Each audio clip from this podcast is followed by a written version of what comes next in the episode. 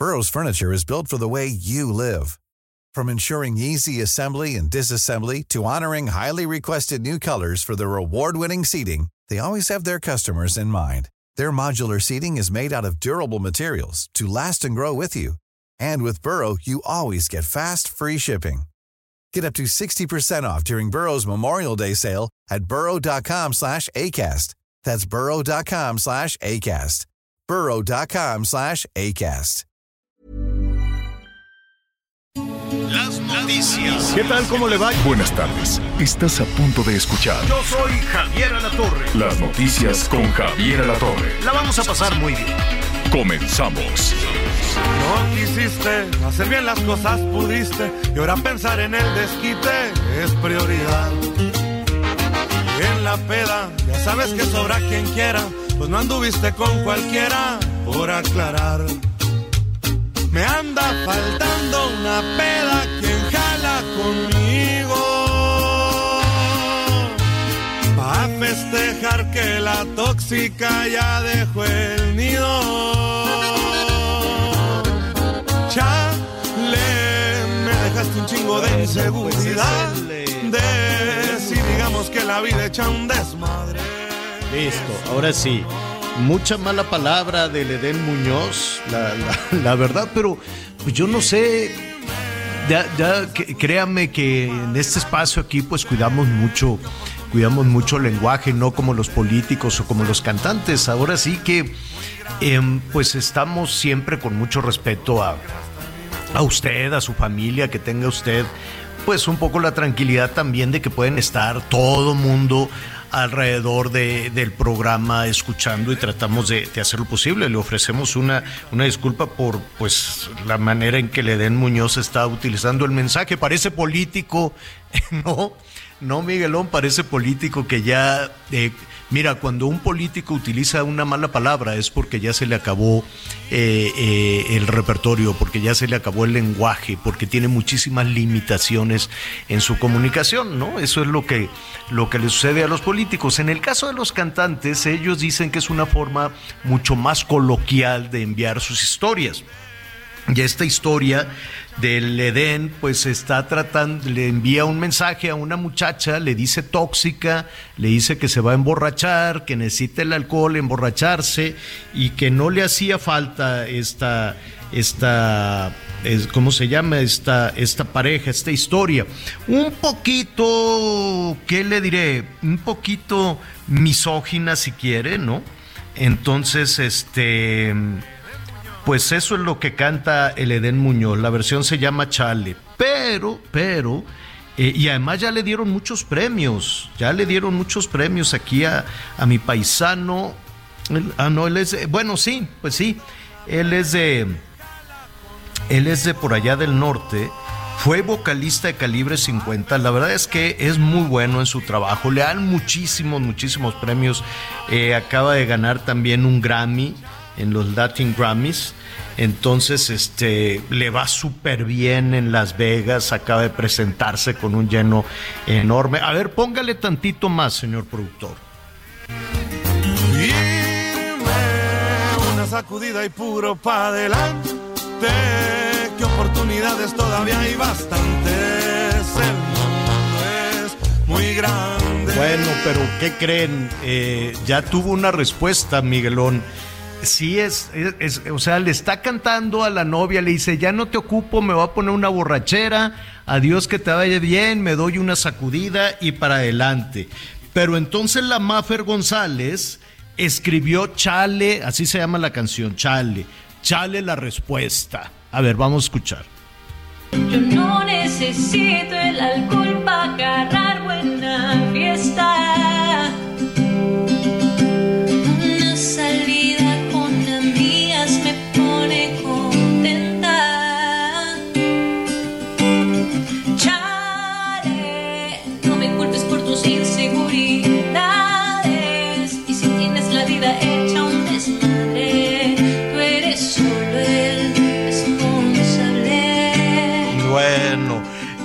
Ahí está, pues mira, está bien. Y además el Edel Muñoz, que le enviamos un saludo desde acá, este, eh, pues felicitó a la Maffer, le dijo, oye, qué buena respuesta. Le falta desde luego producción, ¿no? Porque nada más está ahí en, en, redes sociales con la guitarra y todo.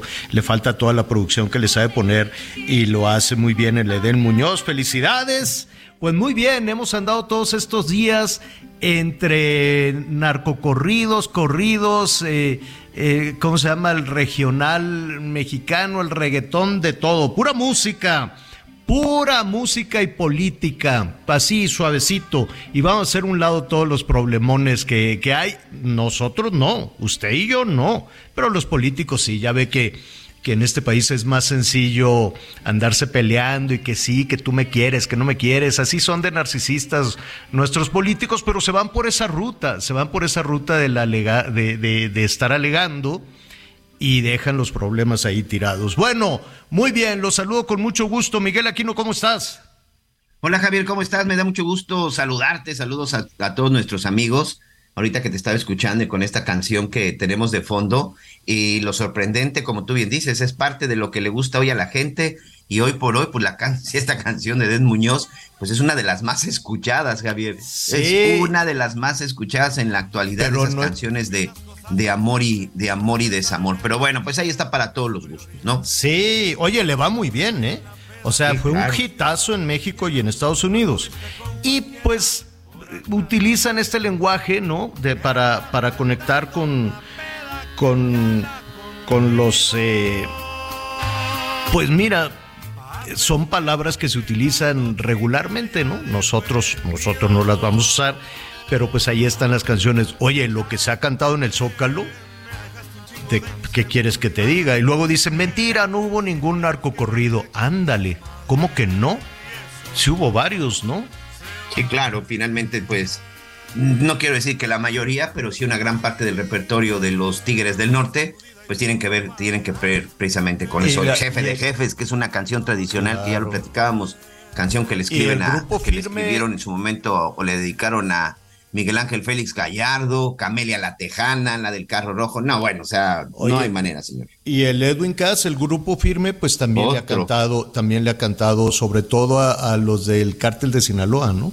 Creo que por ahí hay una de, que está dedicada al Ovidio también. No sé si la cantaron en el Zócalo, creo que sí no lo, no lo sé. A ver, eso no es delito, pues, ¿no? Se puede interpretar de muchísimas formas. Llama la atención que estas, eh, que, estas canciones que son tan populares en este tema, en esta parte nebulosa, ¿no? Nebulosa de, de, que, de que el narco sea aspiracional entre los más jóvenes, se cante y que en este caso sea pues apoyado o impulsado desde los niveles de gobierno, ¿no? Entonces, sí genera pues algo de confusión, por lo menos algo de confusión. Bueno, pues mire, eh, ya que estamos en este, en este tema de las canciones, hoy me enteré que va a haber paella, va a haber canciones sin mala palabra. Mira. Te las cantamos así. Ayúdame México. Despierta. Bueno. Pues ahí está, dedicado, con especial dedicación para el Miguelón, si sabes quién te está cantando las mañanitas. es la mismísima Edith Márquez, Miguelón. Te quedaste mudo, ¿qué pasó? Sí, ayúdame México. Bueno, muy bien. Al ratito, al Miguelón se fue para atrás como la desdichada Elvira, es su cumpleaños. Felicidades, Miguelón. Eh, sé que va a haber ahí mucho festejo. Ya te están preparando todo lo que, lo que quieras, paellas, moles, este, en fin, todo para, para, el, tema de, para el tema de la comunicación. Eh, justo cuando estábamos felicitando a Miguel Aquino se nos fue, se nos fue la comunicación. ¿Sabe por qué? Por las lluvias. Yo sé que va y viene, va y viene la lluvia. Hay, una, hay un huracán que se llama Ian que les está pegando durísimo allá en Cuba, enfrentito precisamente de la península de Yucatán. Pasó rozando la puntita de la península de Yucatán. Afortunadamente se desvió hacia, eh, eh, hacia, el, eh, hacia el este precisamente. Entonces se va hacia la Florida, pero les está dando una revolcada en Cuba que Dios guarde la hora. Al ratito vamos a estar platicando también con todos nuestros amigos allá en Cuba para que nos digan, ahora sí ya regresamos contigo, Miguelón, ¿qué te pasó? Javier, este, fíjate que desde, desde el día de ayer hemos estado sufriendo un poco con las comunicaciones. La verdad es que no ha estado lloviendo tan intenso, ha estado lloviendo solo por en algunos momentos. Recuerden que estamos ahorita aquí transmitiendo desde la cabina de la zona de, de Cancún, Quintana Roo. Eh, nos dicen que hay al reporte, ya sabes, de por ahí de algunas antenas. Y también hay algo que muchos, muchos de las empresas de Internet que se encuentran aquí en la zona del, del sureste del país, cuando de pronto les dicen que viene un huracán o que se está acercando alguna tormenta, ¿sabes qué hacen? Muchas bajan las antenas para que no se las vayan a tirar los vientos y esto también, bueno, ha sucedido y vaya dificultad que hemos tenido desde el día de ayer, pero así, mira, con huracanes, con políticos peleoneros, con inseguridad, muy felices de celebrar hoy 49 años de vida, señor. Muy bien, pues nos invitas a la fiesta, tú como Rubí, que lleguen ahí todos a tu casa, que lleguen este con regalo, desde luego, se les va a atender muy bien. Eh, que pásenle todos, hay este casa abierta para la celebración. ¿Te acuerdas? Sí se llamaba Rubí esta muchachita, ¿no? Que tenía sus 15 años, que fue un escándalo. ¿Te acuerdas? Y, fíjate que recuerdo que en aquella época todavía, digo, sí, ya estaba y era muy importante lo de las redes sociales, pero creo que era uno de los primeros grandes ejemplos de cómo te impactaban las redes, las redes sociales. De pronto a alguien se le ocurrió subir que iba a cumplir años, decir el día y el festejo, y creo que ese es uno de los grandes, grandes ejemplos que podemos tener en la historia ya, en la historia moderna con la tecnología de cómo te pueden, de cómo te pueden impactar. Y pues esta niña Rubí, bueno, se hizo famosa y si no me equivoco, ahora hasta anda cantando, señor. Mm, sí, ah, es cierto, estaba aquí en este programa de aficionados en eh, eh, La Voz o la Academia. Así es. No estuvo, estuvo en La Voz, señor. En, creo que sí. En La Voz o en la Academia. Déjeme, déjeme, no, en la Academia. Bueno, en, eh, en, estos programas que son muy, muy, muy exitosos y que de ahí salen los grandes cantantes. Bueno, muy bien. Oiga, pues vamos a tocar eh, bastantes temas, desde luego vamos a ver cómo está la trayectoria. Saludos a nuestros amigos que nos sintonizan allá en los Estados Unidos. También estaremos pendientes de Florida. Anoche, Miguel, era una fila de carros, pero fila de carros sobre todo en algunas localidades pequeñas también eh, de, la, de la Florida, los que están un poquito más al norte, eh, porque les decían, ¿saben qué? Ya tienen que desalojar. Y pues la gente empezó rápidamente a, pues a, avanzar con lo que con lo que tuviera porque el huracán se está fortaleciendo. En este momento eh, inició en la madrugada ya era categoría 2 para este momento ya puede ser categoría 4, se va a fortalecer en el agua caliente del Golfo para llegar con categoría 4 a la Florida. Así es que es un monstruo, es un animalón de huracán que tiene muy, muy preocupados allá a nuestros amigos en la Florida. De eso pues estaremos platicando en un, en un, en un ratito más. Eh, las afectaciones a México no, solamente lluvia, mucha lluvia, atención en el eh, norte de Veracruz, en Tamaulipas también. Van a tener algunos días con lluvia, no tan fuerte desde luego, no es un asunto eh, de, riesgo, no es un asunto de que, que, se tenga que, que poner, que desalojar, pero pues habrá que poner atención en todo ese asunto, lo estaremos revisando con muchísima atención. Eh, vamos a estar hablando también de la situación de la situación del ISTE, que aquí, yo recuerdo, Miguel, aquí hemos platicado en varias ocasiones también con el director del ISTE, y en su momento nos decía que no tenía ni para la nómina, que no tenía, en más, que no tenía ni para el proveedor de la máquina de papitas de, de, de los hospitales. Y entonces decías, bueno, pues ¿en dónde está, en dónde está el dinero? Así no la hemos pasado ya casi cuatro años, Miguel.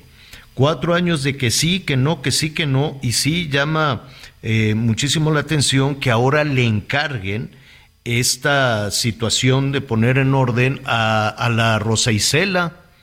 Pero pues Rosa Isela es secretaria de Seguridad Ciudadana que cada vez está mucho más limitada en sus, en sus funciones. Ah, digo, eh, le enviamos desde aquí un saludo a Rosa Isela, desde luego, ¿no?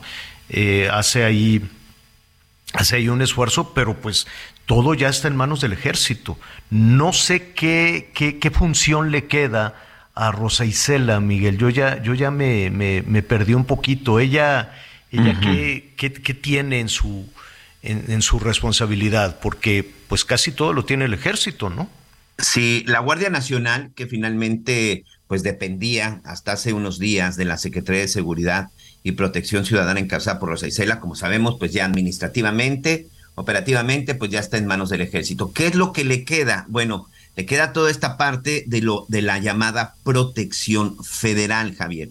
Que ¿Eso son todavía eso elementos es? de la Policía Federal, que son todavía elementos de la Policía Federal, que son los encargados de resguardar las oficinas federales y también tienen todavía este órgano desconcentrado de, de, prevención y readaptación social, es decir, todavía se encarga de la, del cuidado y de mantener el orden en los penales federales como Almoloya, La Palma y el de Tepic y todos mm, estos penales federales. Esa es, esa es toda la parte que se encarga, pero aquí lo que llama la atención precisamente del encargo que le hace el presidente es de no solamente de encargarse pues de esta parte de seguridad, porque la protección federal pues ya existe, sino incluso de la parte administrativa, Javier.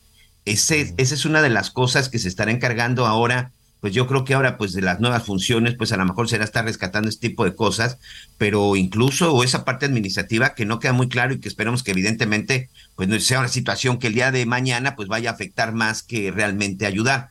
Pero hoy la Secretaría de Seguridad y Protección Ciudadana tiene el área de protección federal, que son los que se encargan de resguardar instalaciones federales y también de los centros penales federales en el país. Señor.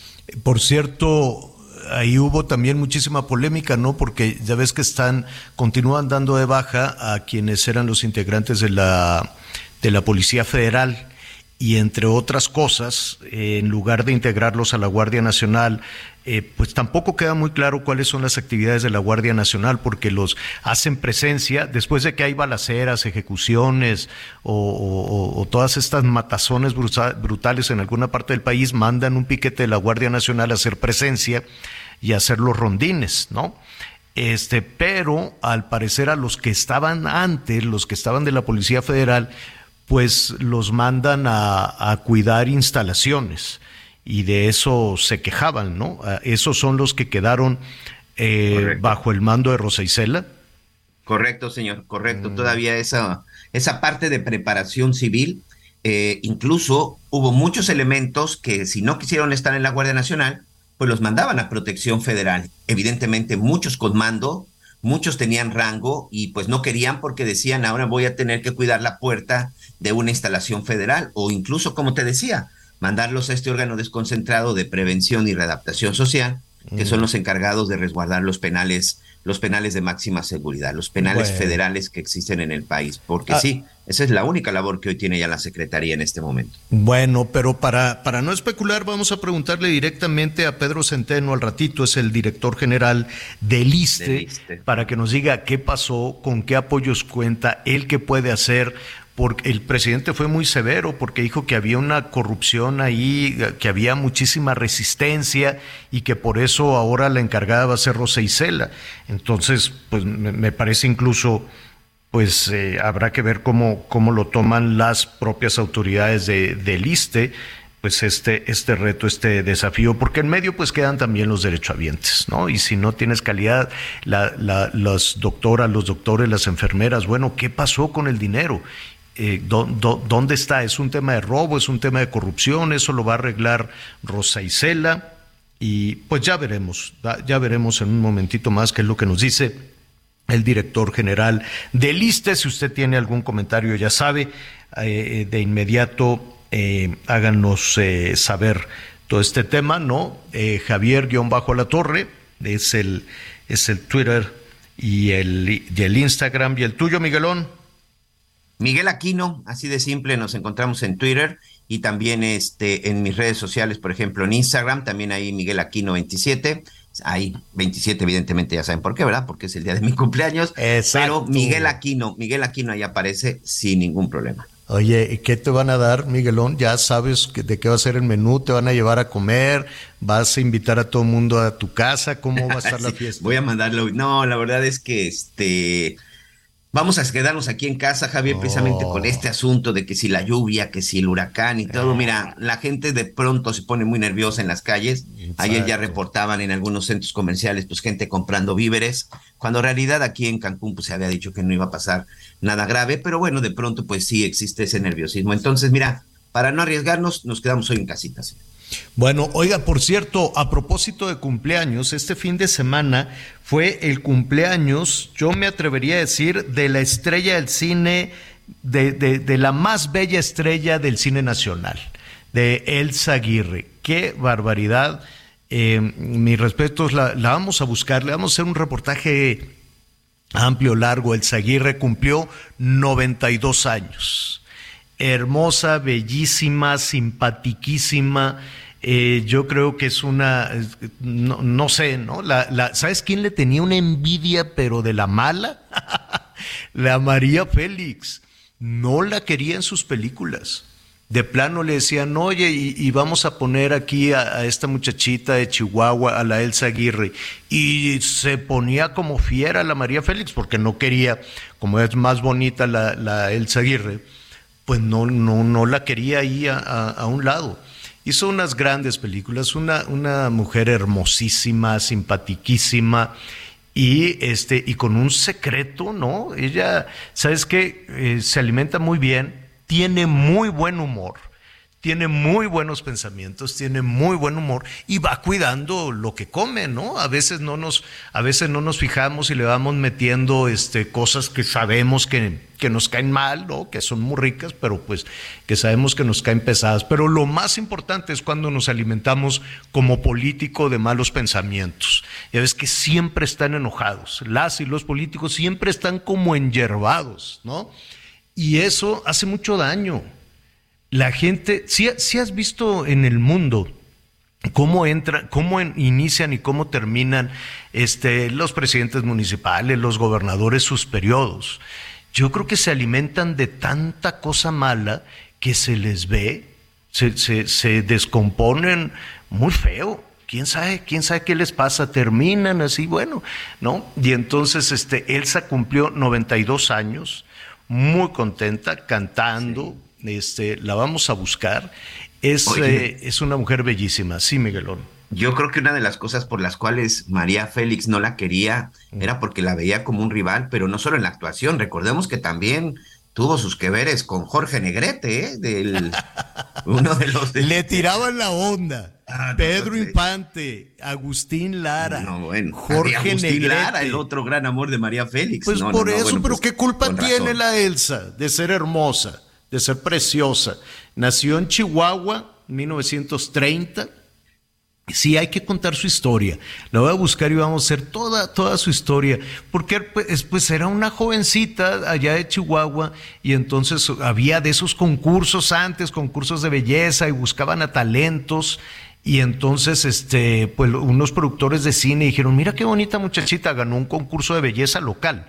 ¿No? Que, se utilizaban mucho de, no, no, no recuerdo el nombre, pero era así como la reina de la primavera, cosas por el estilo. Pues estaba muy jovencita, tendría 14, 15 años. Antes, evidentemente, de esa edad, pues ya las jovencitas este, trabajaban, entraban, salían, ¿no? Ahora, pues la, la niñez y la adolescencia se extiende de una manera impresionante. El otro día estaba platicando ahí con una, con una amiga, no, que mis niñas y que están acá eh, estudiando y, estudiando aquello y haciendo el otro. Ay, qué bien. ¿Y qué edad tienen tus niñas? Una 29 y la otra 28. Ah, ok.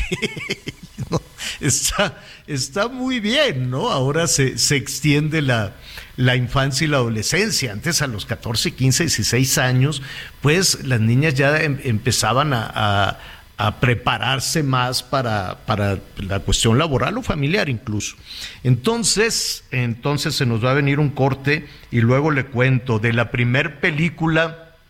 ¿Era el sexo débil? No, el sexo fuerte. El sexo fuerte, exacto. El sexo fuerte. Entonces la mamá pegó el grito en el cielo, le fue muy bien, le dieron su dinerito, lo que sea, y le dijo, hasta aquí llegamos, mijita. Ya no más películas. Pero luego pues la chamaca dijo, ¿por qué no? Si me ofrecen muchos papeles. Vamos a hacer una pausa. Felicidades, Elsa Aguirre, bellísima como siempre. Irme unas sacudida y puro pa' adelante. Que oportunidades todavía hay bastantes. El mundo es muy grande.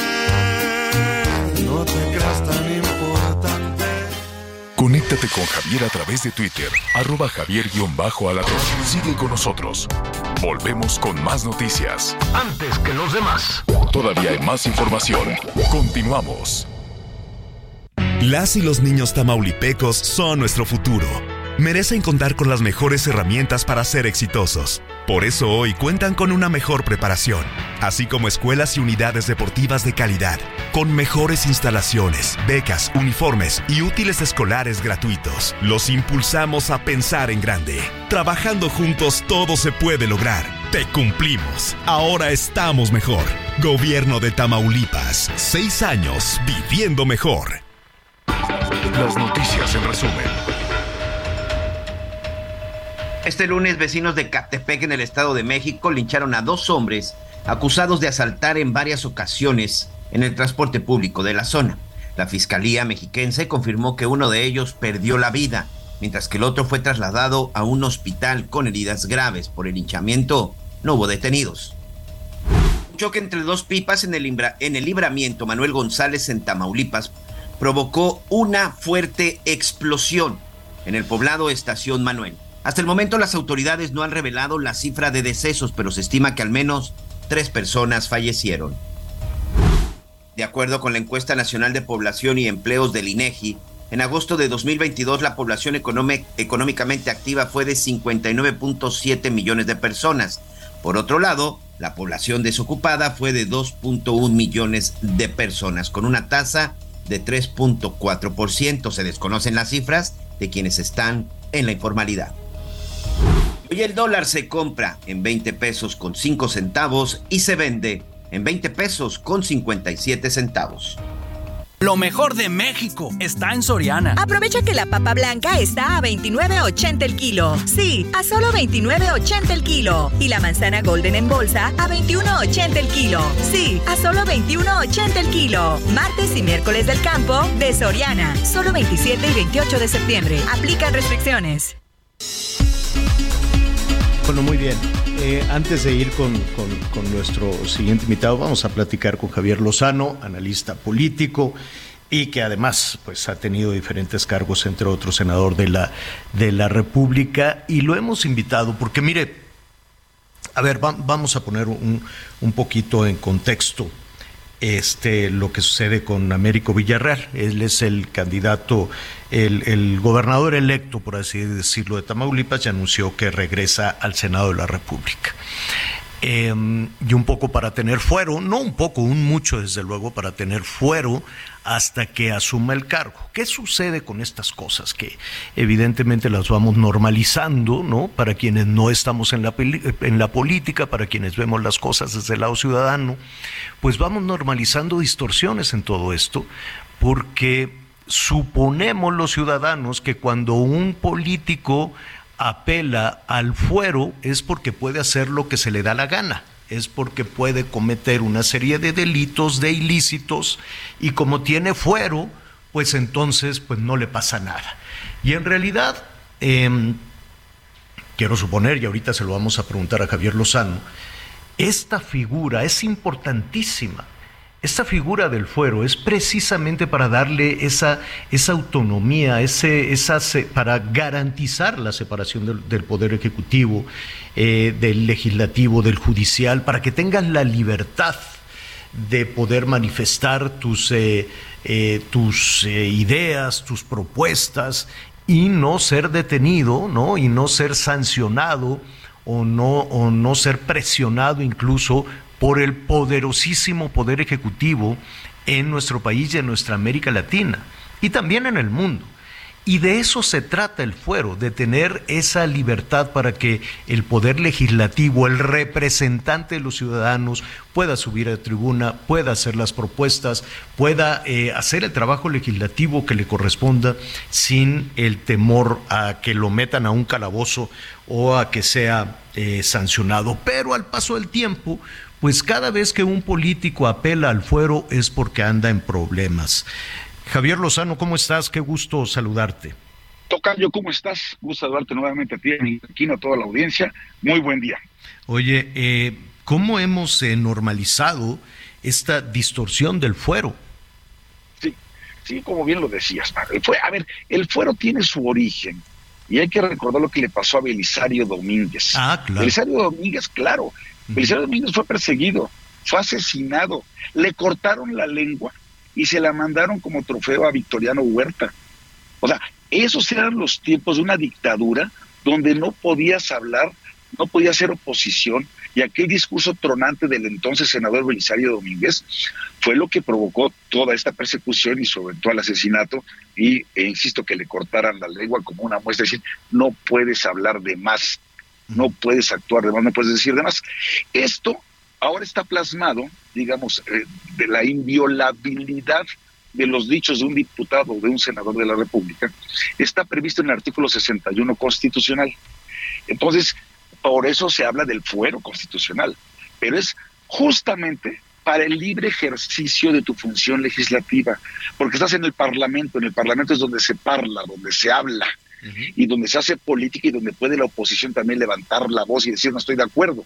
Por eso resultó también tan ridículo cuando los legisladores de la oposición que votaron en contra de la reforma energética constitucional que planteaba el presidente López Obrador fueron acusados como traidores a la patria e incluso se presentaron denuncias penales ante la Fiscalía General de la República, lo cual es absolutamente absurdo. Entonces, la inviolabilidad de los eh, congresistas y su fuero constitucional es para el ejercicio de su función legislativa, no como un capelo de protección para que hagas lo que te pega la gana o para que te puedas juntar con delincuentes o ser un delincuente en la impunidad.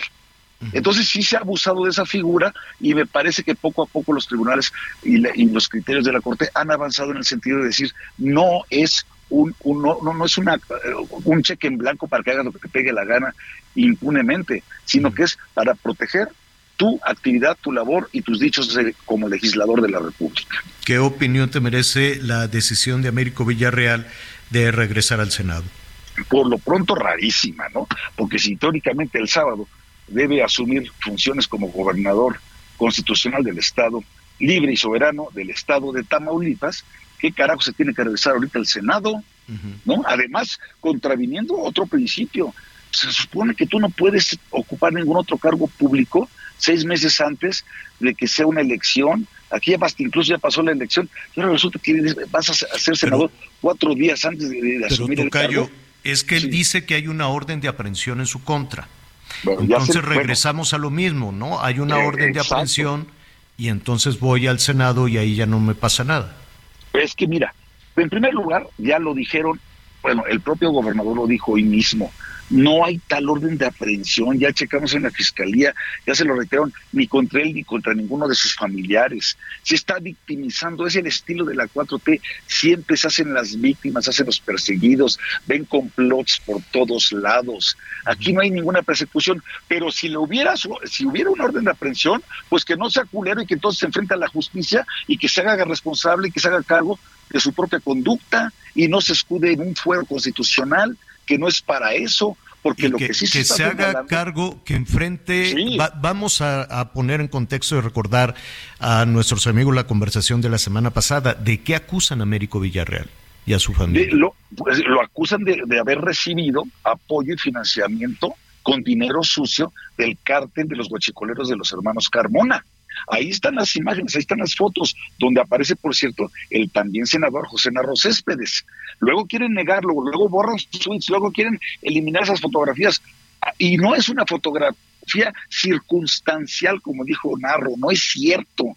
¿eh? Estaban departiendo alegremente, como tres alegres compadres, eh, con el tal Jerry, ¿sí? Y que entonces todos estos personajes financiaron la campaña de Américo Villarreal y también fueron de los que financiaron la campaña en Sinaloa cuando Américo Villarreal era el representante de Morena para esa elección en Sinaloa. Le regresaron el favor ahora en Tamaulipas y claro que ese expediente sigue en el Tribunal Electoral del Poder Judicial de la Federación abierto. Es decir, la elección en Tamaulipas no ha concluido porque la impugnación presentada por los partidos de la alianza opositora, bueno, en este caso de la alianza PAN, PRI, PRD, porque no era opositora, al contrario, ¿sí? Eh, presentaron una impugnación por estas razones. Oye, ¿hay más pruebas además de las fotografías?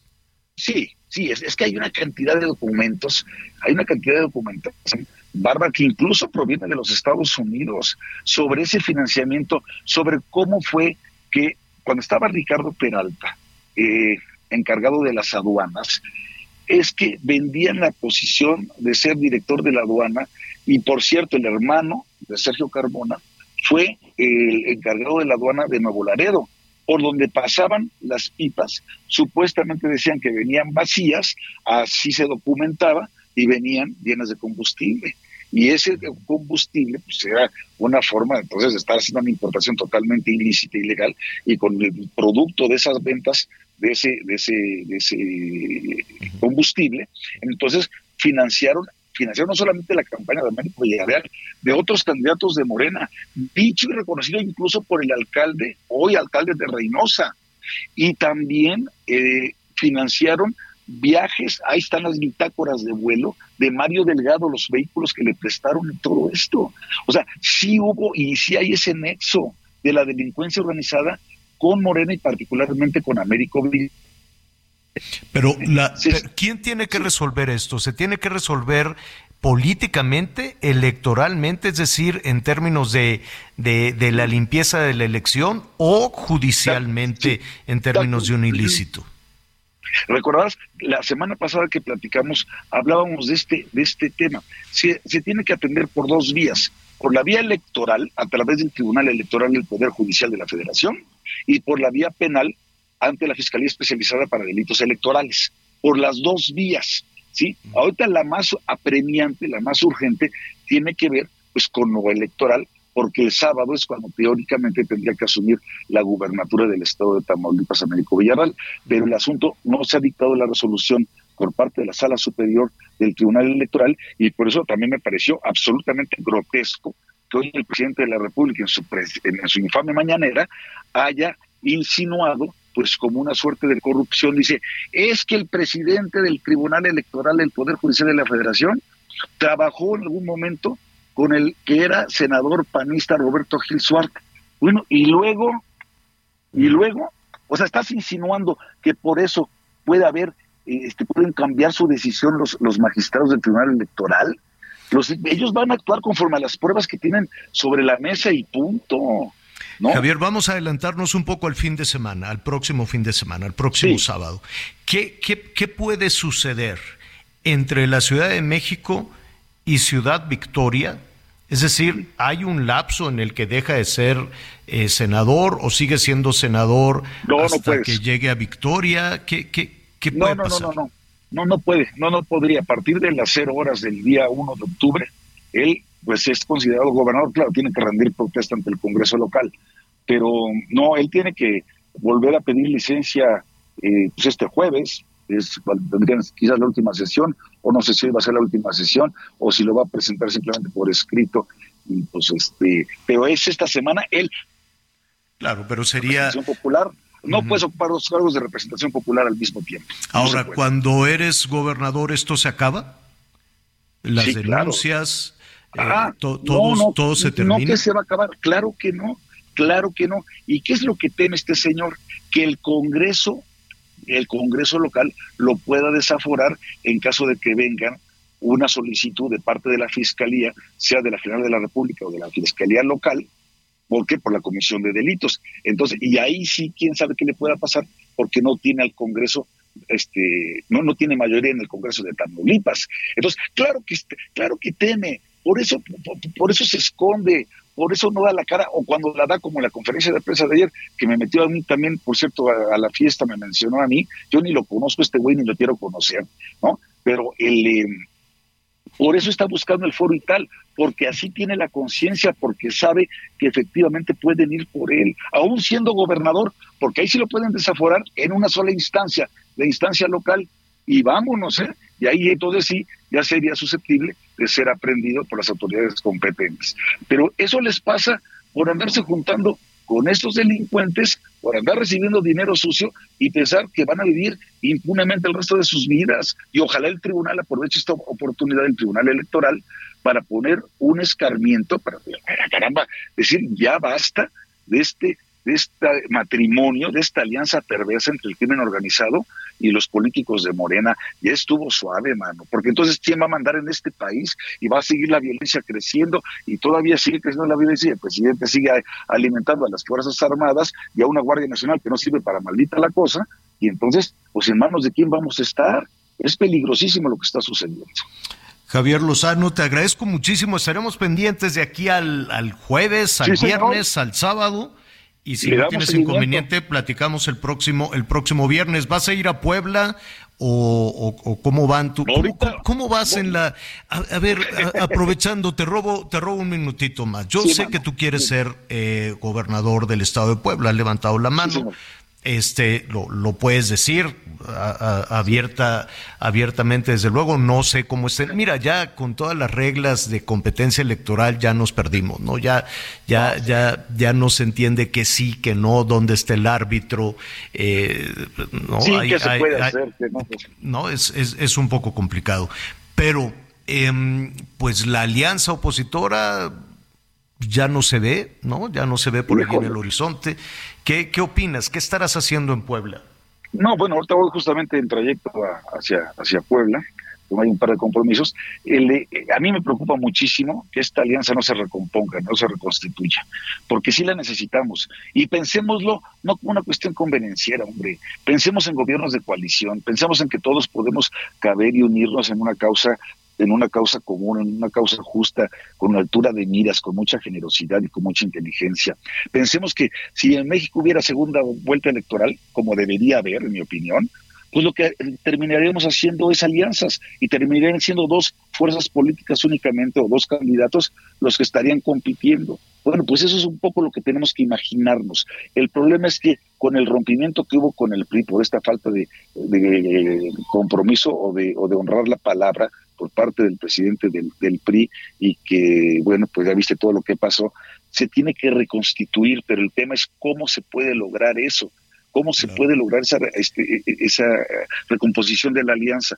Yo sí creo que para ser competitivos necesitamos la alianza. Hoy va a ser un día importante en la Cámara de Diputados, pero de todo eso hablamos hacia el final de la semana. ¿Qué te parece? Me parece muy bien, mi querido Tocayo. Y gracias por la oportunidad, como siempre. ¿eh? Al contrario, Javier, Javier Lozano, pues ahora lo vamos a presentar como aspirante, desde luego, al gobierno, al gobierno de Puebla. Así están las cosas, vamos a ver, va a estar la semana movidita, movidita en términos de política. Oiga, vamos a tratar al ratito un tema que parece de película, Miguelón. ¿Cuántas películas has visto de que se acerca un asteroide malvado? Y que va a destrozar así como el chupchulub, ¿no? Que va a destrozar así la vida. Y entonces ahí va este, ¿cómo se llama el artista este de Duro de Matar? Este, Dios santo, se me va. Bueno, este, pues cualquier otro héroe, ¿no? Desde Superman hasta cualquier otro este personaje, pues ahí andan buscando y cuando ya está a punto de pegarle el asteroide, casi siempre a Nueva York, ¿no? Casi siempre todas las desgracias que vienen del espacio apuntan a Nueva York, quién sabe por qué. Este, pues mandan un cohete y desvían el asteroide o Superman lo empuja para otro lado.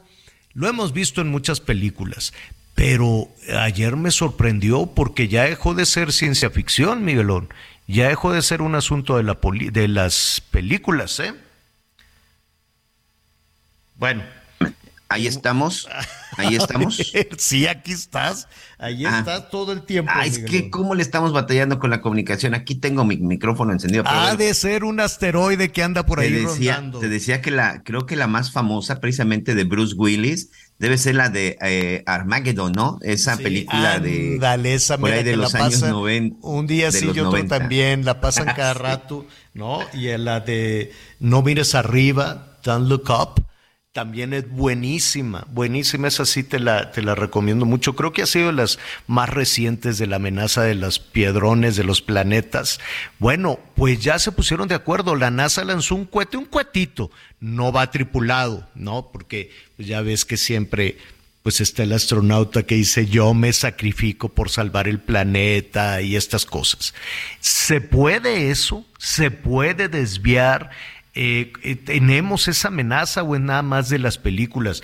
Al ratito vamos a hablar con una eminencia en este, en este asunto, Julieta Fierro, que es deliciosa en sus conversaciones. Al ratito vamos a estar platicando con ella para que nos diga es posible, no es posible, se puede desviar un asteroide, cuántos asteroides nos, nos, eh, nos llegan este, al planeta, cuántas piedras del espacio, ¿no? Que pueden ser meteoritos chiquitos, grandotes, em, pueden, pueden estar golpeando constantemente el planeta. Y, la verdad es que eh, ese, ese trabajo es formidable. En México tenemos unos científicos increíbles. Lástima que la ciencia no le interesa a los políticos, ¿no? Los políticos andan en otra cosa. Yo, yo, yo no sé por qué, y no nada más en esta, en esta administración, en términos generales, a los políticos, ¿tú te imaginas a Peña Nieto conversando con algún científico, ¿no? O a Vicente Fox o a Cedillo, como que como que los políticos se sienten apocados con, los científicos, ¿no? Como que no saben alternar. Pues para alternar tienes que preguntar, no tienes que ser, no tienes que ser igual, tienes que tener la suficiente curiosidad para aprovechar lo que te puedan decir los. No tienes que saber lo mismo que ellos, ¿no? Digo, nadie, nadie es experto en todo. Y Pero que diga que sí, te ha equivocado pero pues con esa soberbia que tienen los políticos los hacen a un lado, ¿no? Dicen, no, este me va a opacar, así como la María Félix con la Elsa Aguirre. Entonces los políticos dicen, no, este sabe más que yo y no me, no, ese narcisismo brutal que tienen los políticos de hacer un lado eh, todas las cuestiones de, de, desarrollo, de desarrollo científico. Y esto pues lo venimos arrastrando desde hace muchísimo tiempo en la actual administración ya no hay nada de ciencia, Miguel. Está desmantelada, es pura vacilada, que si vamos a hacer respiradores, que si vamos a hacer aquello, no hay nada. No hay nada de trabajo, de trabajo científico y tampoco interesa, ¿no? Eh, tenemos a una responsable en los temas de CONACID que verdaderamente, pues, pues no, creo que lo, lo último que hizo fue llevar una vacilada de respiradores allá a la mañanera, y, pero además ir desmantelando todo aquello que signifique desarrollo científico. Y se les ha atacado por todos lados, que si se burlan de la, palabra eminencia se convirtió en un insulto, ¿no? La palabra de, este científico se, se, convirtió también en un insulto. Entonces, pues, nadie quiere que le digan eminencia, nadie quiere que le digan científico, porque parecería que estás en la mira de este pues de la voluntad popular, ¿no? De acabar con aquello que, que, pueda ser el desarrollo científico. La verdad es que qué tristeza, qué pena. Qué gusto que está sucediendo en el mundo, pero qué lejos, ¿no? Qué lejos va cayendo México. Todo el tiempo estamos en la discusión electoral, en que quítate tú y que tú si me quieres, tú no me quieres, ¿no? Es puro, puro pleito, puro. Mira, es pura discusión relativamente sencilla porque poner el pleito político es muy fácil. No hay nada más fácil que decir los chairos, los fifís, y no, es, es muy, muy, muy fácil.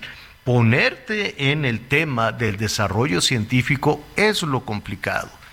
Y ver cómo vas a avanzar en una sociedad si le quitas todo el apoyo a la educación, si le quitas todo el apoyo a la ciencia, si le, si le quitas todo, todo el apoyo a la investigación científica. Pero, pues al ratito vamos a hablar con precisamente con la doctora Julieta Fierro. Ella es verdaderamente extraordinaria poder, poder, explicar estos fenómenos. Va a ver al ratito que la, que la escuchemos. Y no lo estamos haciendo en México, no estamos haciendo nada de educación, nada de desarrollo científico. Desafortunadamente, la buena noticia es que nuestros vecinos de al lado sí lo están haciendo. ¿Es real una amenaza? ¿Algún día nos puede pegar aquí otro planeta? ¿Nos puede pegar aquí un asteroide? pues de eso vamos a platicar al ratito. Vamos a hacer una pausa y volvemos. Ni volviendo a nacer, ya no a Tal vez hubiera sido diferente si hubieras actuado como la gente decente. Ni volviendo a nacer, no volvería a caer. Y si algún día me preguntan qué fuimos, yo le diré que ni nos conocimos. Y es que tan mal me fue que me da pena decir que eres mi ex. Conéctate con Miguel Aquino a través de Twitter, arroba Miguel Aquino. Toda la información antes que los demás. Ya volvemos. Todavía hay más información. Continuamos. Participa en el reto Actinver 2022. Aprende del mundo financiero con más de 150 cursos, talleres y conferencias impartidas por más de 70 expertos de Actinver. This Mother's Day, celebrate the extraordinary women in your life with a heartfelt gift from Blue Nile. Whether it's for your mom, a mother figure, or yourself as a mom, find that perfect piece to express your love and appreciation. Explore Blue Nile's exquisite pearls and mesmerizing gemstones that she's sure to love. Enjoy fast shipping options like guaranteed free shipping and returns. Make this Mother's Day unforgettable with a piece from Blue Nile. Right now, get up to 50% off at BlueNile.com. That's BlueNile.com. La Bolsa Mexicana de Valores, entre otros especialistas. Practica en un simulador que recrea los movimientos de la bolsa en tiempo real. Podrás ganar hasta 500 mil pesos en efectivo. Inscríbete en retoactimber.com. Aprende, practica y gana con el Reto Actimber 2022. Bueno, eh, hay eh, algunos problemas en la vialidad de nueva cuenta y en Paseo de la Reforma. La verdad es que todos estos días ha sido este complicado. Ayer por el tema de Ayotzinapa. Eh, lo- algunos comerciantes la pasaron muy mal. Los del, los del pollo frito, los del Kentucky de tiro por viaje, Miguel, le revientan el, el negocio. Hay también ahí un, un, hotel que es desayunadero político, ahí poquito antes de entrar en la Avenida Juárez, siempre van y les rompen todo. Y, y negocios, ¿no? Restaurantes, que no creas tú que la pasan muy bien después de estar cerrados de la pandemia, de que la gente pues no tiene tanto dinero y, y luego van y les revientan todo, les saquean, les roban pues un negocio ahí que venden panes, este, chocolate, café, huevito revuelto, o sea, nada del otro mundo. Les reventaron todo y se llevaban lo que podían, los vasos, las tazas, la cafetera, este, lo, lo que podían. Yo, yo entiendo muy bien la desesperación de los padres de, de, de los de Ayotzinapa, que también estuve anoche leyendo el comunicado que dicen, pues ya pasaron ocho años, cuatro de Peña Nieto y cuatro de la actual administración y no tenemos nada. Y ahora nos están diciendo que los responsables también son el ejército, que también son los militares. Y luego siempre no, y luego les retiran, primero giran las órdenes de aprehensión y luego que siempre no, que hubo, no sé si hubo presiones o no hacia, hacia el fiscal, pero las retiraron y hoy mismo renunció también pues el responsable de esta investigación. Entonces, en medio de todo esto no hay nada, hay un, hay un lío político tremendo, que por cierto lo vamos a retomar al ratito, pero pues los que salen perdiendo son los comerciantes o los trabajadores, ¿no? O ya ves también a los de las tiendas Oxxo que ya de plano se van a, a retirar de... De. Irapuato, Javier. De Irapuato, ¿no? Sí, Dicen. sí, sí. En Irapuato eh, el anuncio que, que daban el día de ayer, pues sí fue eh, alarmante. Dice que les dejaron, les dejaron algunas amenazas en un sobre y por lo pronto, pues estas tiendas Oxxo en Irapuato, este, como no tienen seguridad ni nada de eso, pues están determinando, pues evidentemente cerrar y tomar y tomar medidas. Cerraron el 90% de los Oxxos en Irapuato desde la noche de este lunes 26 de septiembre precisamente por estas amenazas, en donde hay una carta que decía el nombre del negocio y paisanos se tienen que alinear. Evidentemente un asunto de extorsión, un asunto de, cobro de derecho de piso, Javier. No, qué cosa tan terrible. Y aquí, pues entre las extorsiones que las hay en diferentes partes de la Ciudad de México, claro que hay extorsiones, entre lo difícil que es abrir un, un negocio, dificilísimo abrir un negocio y generar algún empleo y salir adelante cuántas personas que despidieron, que dijeron, bueno, pues con este dinerito de la, de la liquidación vamos a poner un negocio y por un lado están los malos y por otro lado están los, todos los niveles de gobierno con una corrupción, que es mentira que se ha acabado con la corrupción, ahí está la corrupción. Y entonces la gente decide mejor irse a la informalidad, irse a poner el puesto a la calle y pueden operar muchísimo más rápido que si lo ponen de manera formal. Y aún así con todo, luego vienen las marchas, vienen los bloqueos y les revientan todo, les rompen todo, les roban todo. ¿Quién les va a pagar? ¿El seguro? Porque yo no, no veo que sean los responsables de garantizar la seguridad, yo no veo que sea García Harfuch o Rosa Isela o el ejército el que diga, a ver señor, ¿usted cuánto perdió en su negocio porque no lo protegimos? Porque no protegieron, o sea, yo no vi que alguien saliera a proteger a los comerciantes y a los ciudadanos. Nadie.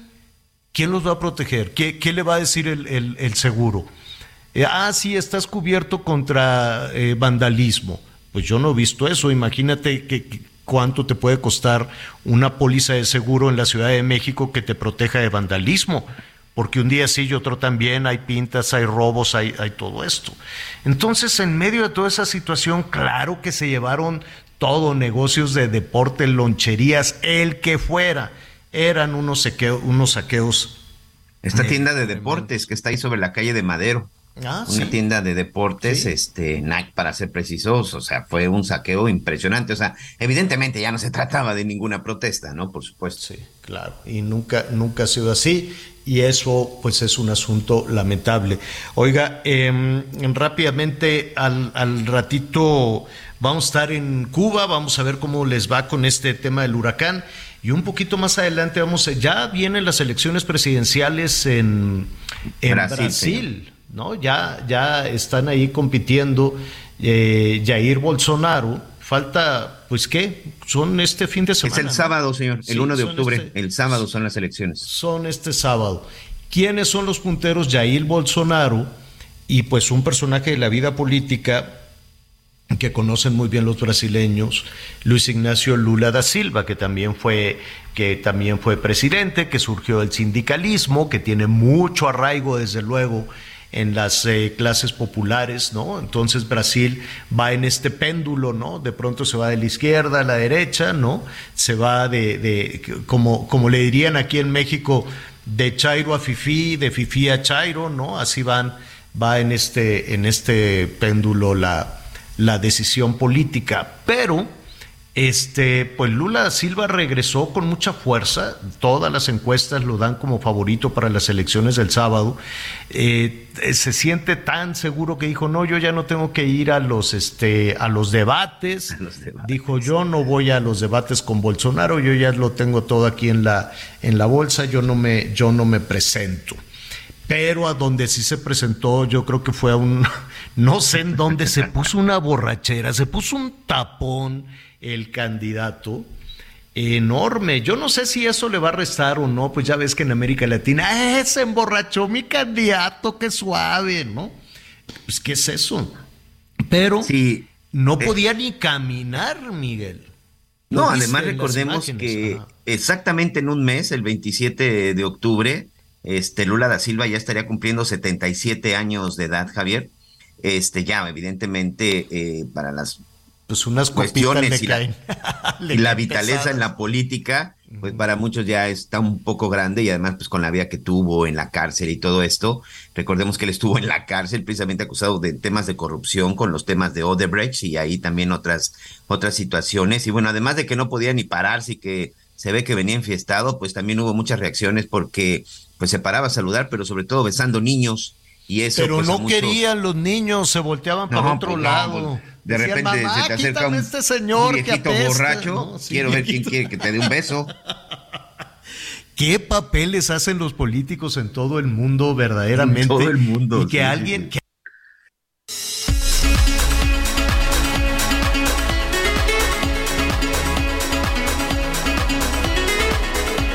saludos. Bueno, bueno, por lo visto, ya vieron, la situación está medio complicada con las, con las señales, pero sí ya, ya comentábamos esto de Ignacio, Ignacio Lula da Silva. Las elecciones se llevarán a cabo, bueno, pues este próximo sábado en la zona, en la zona de Brasil. Bolsonaro, Bolsonaro y él son los que están ahí con las preferencias. Lula da Silva, la verdad es que lleva una, una ligera ventaja y pues espera que en ese momento, se espera que en ese momento, bueno, pues evidentemente las cosas también estén, estén funcionando. Pero bueno, es parte de lo que está sucediendo en el mundo. Aquí en México, bueno, déjenme decirles que se encuentra ahorita un bloqueo. Hay que tener muy en cuenta esta situación para nuestros amigos que se mueven en la zona de insurgentes y reforma. Este grupo de ciudadanos de la Asociación Nacional eh, de Usuarios de Energía Eléctrica, la ANUE, que desde hace mucho pues han estado manifestando y protestando por la situación de cómo se encuentran las tarifas, las tarifas del de, servicio eléctrico, pues están manifestando en Insurgentes y Reforma. Ahí están unas oficinas de la Comisión Federal de Electricidad. Hay una, hay un grupo importante de personas y déjenme decirles para nuestros amigos que se mueven en esta zona centro de la capital del país, bueno, pues ahí también ya tenemos algunos problemas con la circulación y esto, por supuesto, pues representa también un problema con el Metrobús no está suspendido el servicio. Mucha atención. Si hay servicio de Indios Verdes a Reforma, se baja usted ahí en Reforma, se sube en la siguiente estación, cruzando literal nada más lo que es la glorieta ahí de Insurgentes y Reforma, y de ahí si usted continuar hacia la zona del Caminero, pues no le representa ningún, ningún problema. Así que hay que tener mucha precaución. Y en Avenida Juárez también, pues hay un grupo de personas que están protestando porque pues, están ahí manifestándose en contra del sistema de citas que se dan en la Cancillería, ahí en la zona de la Secretaría de la, de la Reforma. Ustedes saben, de la Secretaría de Relaciones Exteriores saben que ahí también pues se encuentra este, este lugar. Bueno, vamos a estar ahí muy pendientes de todo lo que está sucediendo y atención para todos nuestros amigos en el estado de Veracruz. Les mandamos un abrazo a todos nuestros amigos en el estado de Veracruz, quienes también pues están sufriendo con un poquito en este momento con el tema con el tema del agua y les mandamos un abrazo y también hay una noticia que se está dando a conocer, una noticia que se está confirmando, eh, es el asesinato en el hotel de, en un hotel en Veracruz del ex síndico de Puebla. Él había asistido a un funeral, él fue síndico de la localidad de Venustiano Carranza en Puebla, Evaristo Romero González, además de político, también era empresario, se dedicaba a la ganadería y también tenía negocios de agencias eh, funerarias. Él había viajado desde Venustiano Carranza hasta otro, otro municipio. Él había asistido al funeral de un amigo y de un socio, ganadero también, Plutarco Ortiz Hernández. Él estaba hospedado en un hotel, el Cuaraima, en la localidad del Zapote, perteneciente al Espinal. Y bueno, pues iban a participar en una cabalgata en honor a su amigo y bueno, lamentablemente eh, pues las mismas personas de ahí del, del, lugar, pues informaron acerca de que esta persona había perdido, había perdido la vida. Ya se está investigando porque al parecer se trata de un homicidio. Eh, ya tenemos en la línea a la psicóloga Yaima Díaz. Ella es activista de derechos humanos y habitante de la provincia de Consolación del Sur en Cuba. Gracias, gracias por comunicarnos. Sé que está complicado en este momento la señal. Esta madrugada el huracán Jan está tocando tierra ya como categoría 3, sobre todo en la provincia de Pina del Mar, pero en este momento, este, Jaime, espero haber dicho de forma correcta tu nombre, ¿cómo se encuentran en este momento? Sabemos que ya incluso tienen problemas de comunicación, pero primero que nada, ¿cómo están? Y por supuesto reciban un abrazo de todos los mexicanos del pueblo de México que tanto queremos también a los cubanos. ¿Cómo estás, Jaime Díaz? Sí, bueno, sí, ante todo la presentación está correctamente y, y pues bueno, muchísimas gracias por la oportunidad de estar comunicando lo que está sucediendo en estos momentos en nuestra provincia, en Pinar de Río. Eh, yo soy específicamente, como decía, del municipio de Consolación del Sur, uno de los más cercanos a lo que fue eh, la parte llamada, la llamada parte sucia, la llamada parte bien fuerte del huracán. Y pues a ver, estamos bien, gracias a Dios, bueno, al menos en mi familia y las personas en mi comunidad. Eh, no se reportan hasta ahora muertes, por lo menos conocidas, en un radio pequeño de acción, que es a lo que tengo acceso en estos momentos, porque eh, no he podido salir, no he podido intercambiar con muchas personas, como ya saben, por los problemas estos de comunicación y de fluido eléctrico, que estamos también sin fluido eléctrico desde anoche. Entonces, eh, no se reportan hasta ahora, eh, en lo que es en esta comunidad, hasta ahora le digo que yo tengo conocimiento de pérdidas de vidas humanas, pero no he podido interactuar mucho. Pero sí eh, ha sido una catástrofe a nivel de infraestructura, a nivel de, de, comunidades y a nivel institucional, porque todas hemos estado desde eh, las instituciones, desde las casas, desde, digamos, los techos, los solares, los árboles, todo ha sido completamente devastado. ¿Ya estás por ahí, Javier La Torre? aquí escuchando, tuvimos también aquí una, una comunicación. Me integro a la, a la conversación con ustedes, preocupados desde luego por el paso de, de este huracán en Cuba, que en esta temporada pues ha sido eh, afectado, afectado severamente. Dime algo, ¿cómo, cómo, cómo se toman... Eh, pues las previsiones, el huracán va avisando, el huracán va, va diciendo, no es algo impredecible como en México, que tiene solo unos segundos para prepararte con un terremoto, el huracán va avisando de a poco. ¿Se han tomado algunas medidas para proteger a la población? Bueno, mira, a la población más, digamos, más vulnerable, que está en localidades vulnerables, donde hay ríos, donde hay, eh, ¿sabes? Cualquier eventualidad de esas, digamos, eh, relacionada con, con los envases y demás, sí se protegen. Se llevan a lugares que están, eh, lugares que por demás decir que es el gobierno quien lo atiende, el gobierno cubano, que es una atención mínima, sí es, es una realidad, pero sí es, por lo menos sí los evacúan y los llevan hacia, digamos, lugares altos, lugares donde por lo menos pueden preservar, eh, digamos, sus pertenencias más, eh, no sé, más queridas o más valiosas, pero mínimas también, porque no se puede cargar con nada, tampoco, es decir, no se puede andar con nada, tampoco lo que puedas cargar en un bolso o, en una mochila. Pero sí también eh, existe un programa, existe, bueno, los programas o las personas, gracias a Dios, eh, sabes que la comunidad eh, internacional cubana es una comunidad muy afectiva y muy familiar. Entonces la diáspora eh, sí se ha mantenido también informando a los propios cubanos, es decir, nosotros cubanos que son, dígase, en Europa, dígase en México, dígase Estados Unidos, Canadá, en, en todas partes del mundo, pues cuando una vez ya perdimos el fluido eléctrico, que no se puede saber nada por la televisión, pues sí se va informando a través de estas vías de WhatsApp, de Internet, y, y, entonces nos van actualizando acerca de la situación. Estuvo, miren, estuvo muy estático el ciclón en la madrugada, causó muchísimos daños en ese momento porque realmente eh, tuvo estuvo eh, estuvo arrasando durante esa hora. Eh, temblaron muchos casas, eh, muchos techos, les, les estaba diciendo anteriormente, y, y estuvo muy, eh, estuvimos con una incertidumbre porque no se sabía, es decir, por medios oficiales no se tenía la información. Claro, Jaima, ¿qué, está pasando? ¿Qué está pasando en este momento, Jaima? Sabemos, el huracán ya se fue hacia la Florida, eh, iba, iba a una velocidad, ¿no? Mm, relativamente eh, dinámica para, para que no, para no castigar tanto a la isla. ¿Qué está pasando en este momento? Bueno, en esos momentos está, continúa la lluvia, en estos momentos está fuerte la lluvia eh, ráfagas de viento que no son, digamos, no son eh, tan fuertes, pero igual sí son fuertes. Y, y de momento es lo que está sucediendo. Hay muchos pozos en el piso, hay, bueno, les decía, las personas también. Entonces, lo que hay en este momento desde el punto de vista meteorológico es así: mucha lluvia y ráfagas de viento. Pues que no son tan intensas como para derribar en estos momentos árboles y demás, pero bueno, es así. Claro, claro. Eh, eh, ¿Podemos entonces decir, Jaima, que lo peor ya pasó? Sí, definitivamente ya lo peor pasó. Pero siempre recordemos el, el, el, deterioro de infraestructura y socioeconómico que tiene Cuba y el deterioro también, eh, es decir, desde el punto de vista de la sociedad. Eh, existe muchos déficits de alimentos y demás aquí y entonces eso por supuesto ahora nos va a golpear muchísimo más.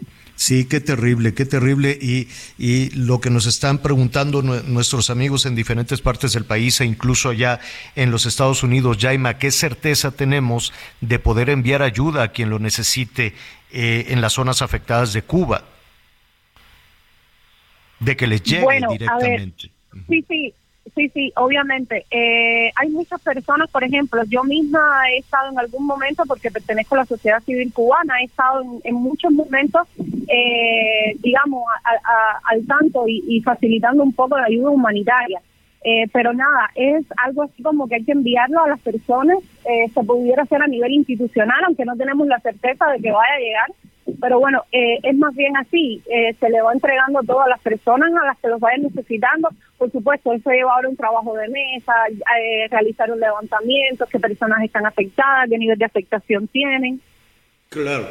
Eh, vamos a hacer algo. En este momento es una situación de emergencia. Lo principal es salvaguardar la, integridad, la vida de las personas. Pero Yaima, en cuanto se tenga un balance y en cuanto tú sepas de la ruta eficaz para poder auxiliar a quien lo necesite, pues estaremos en comunicación contigo. ¿Te parece? Está bien. Muchísimas gracias de antemano por, por por la solidaridad, por el sentimiento, por el hermanamiento. De verdad que sí, eh, se valora mucho por acá y, bueno, es lo que nos queda. En momentos como estos donde eh, otra cosa no puede existir, pues que exista y por mucho esto que, está existiendo es muy... Eh, es necesario. Y mira, Yaima, hemos compartido tanta historia, hemos compartido tanto los cubanos y los mexicanos que nos tenemos que apoyar eh, siempre, sobre todo con, con situaciones de desastre como esta. Te enviamos un abrazo por tu conducto a todos nuestros muchos eh, amigos allá en Cuba. Yaima, gracias. Muchísimas gracias a ustedes y bendiciones.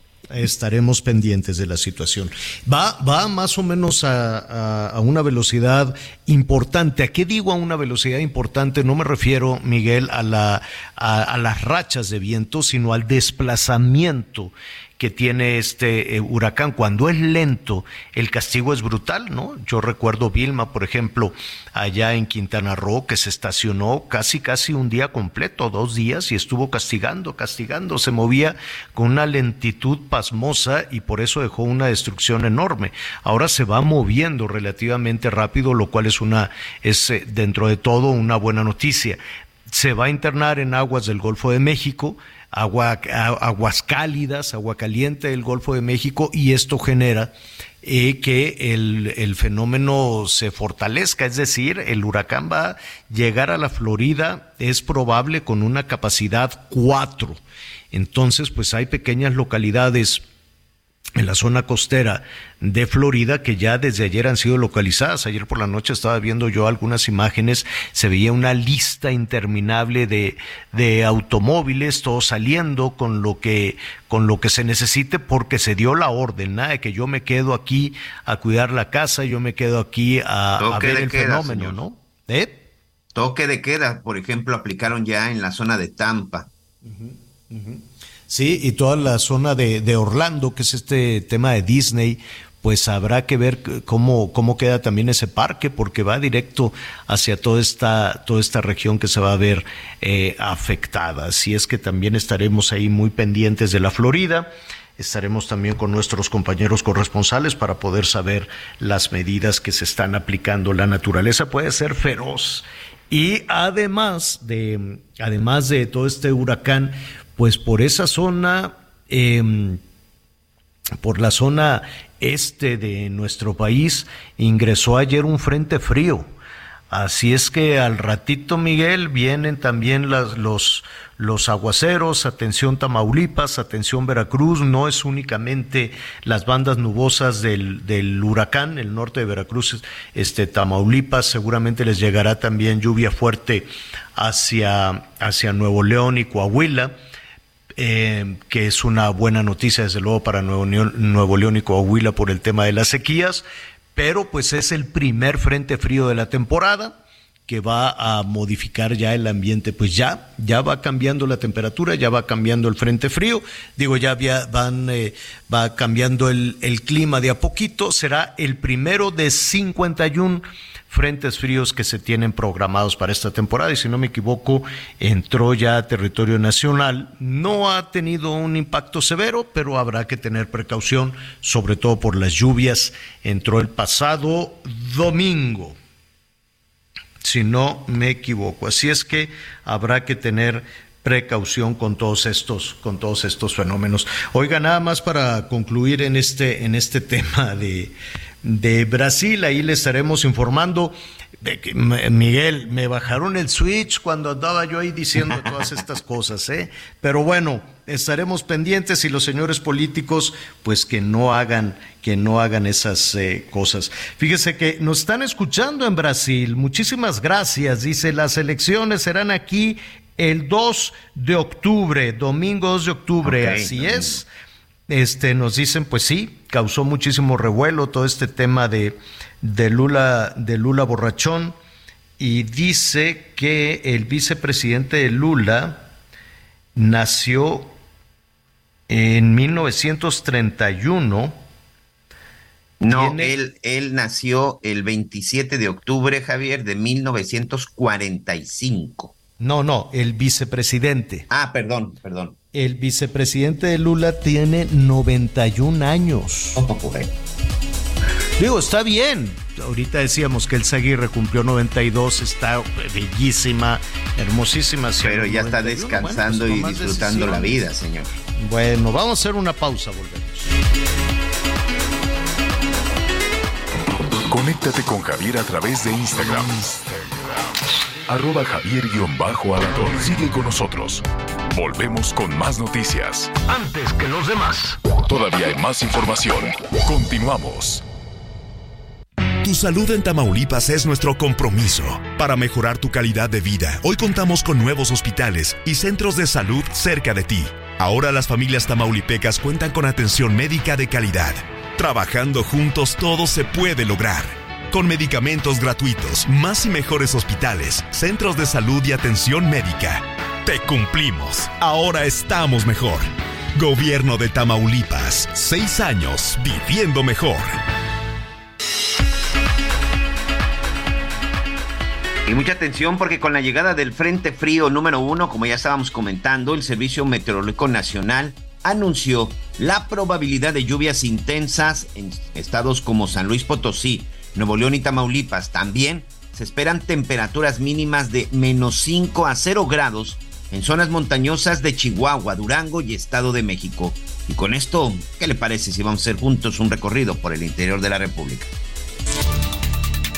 En Tamaulipas, el gobernador electo Américo Villarreal ya confirmó a través de sus redes sociales que se reincorpora a las actividades en el Senado de la República. Aseguró que lo anterior lo hace ante la investida de un gobierno al que señala de no respetar a las instituciones. Aseguró que ante la investida de un gobierno que no respeta las instituciones y que busca por todas formas quebrantar el orden y arrebatar la voluntad de los tamulipecos que votaron democráticamente por la esperanza y la honestidad del pasado 5 de junio. También publicó el documento con fecha del 26 de septiembre del 2020 y va dirigido al senador Alejandro Armentanier. Desde Tamaulipas, Carlos Juárez. La organización Artículo 19 exigió a la Fiscalía General del Estado de Chiapas investigar la desaparición del periodista Roberto Flores, director de la página Chiapas Denuncia Ya en Comitán de Domínguez. La familia del periodista de 41 años de edad reportó el hecho a través de redes sociales el pasado 20 de septiembre. De acuerdo a los testimonios documentados por Artículo 19, Roberto dijo haber recibido mensajes intimidatorios. Artículo 19 urgió al gobierno de Chiapas y a la Secretaría de Gobernación coordinarse con la Comisión Nacional de Búsqueda para aplicar el protocolo homologado para la búsqueda de personas y así garantizar la localización con vida de Roberto Flores. Desde Chiapas,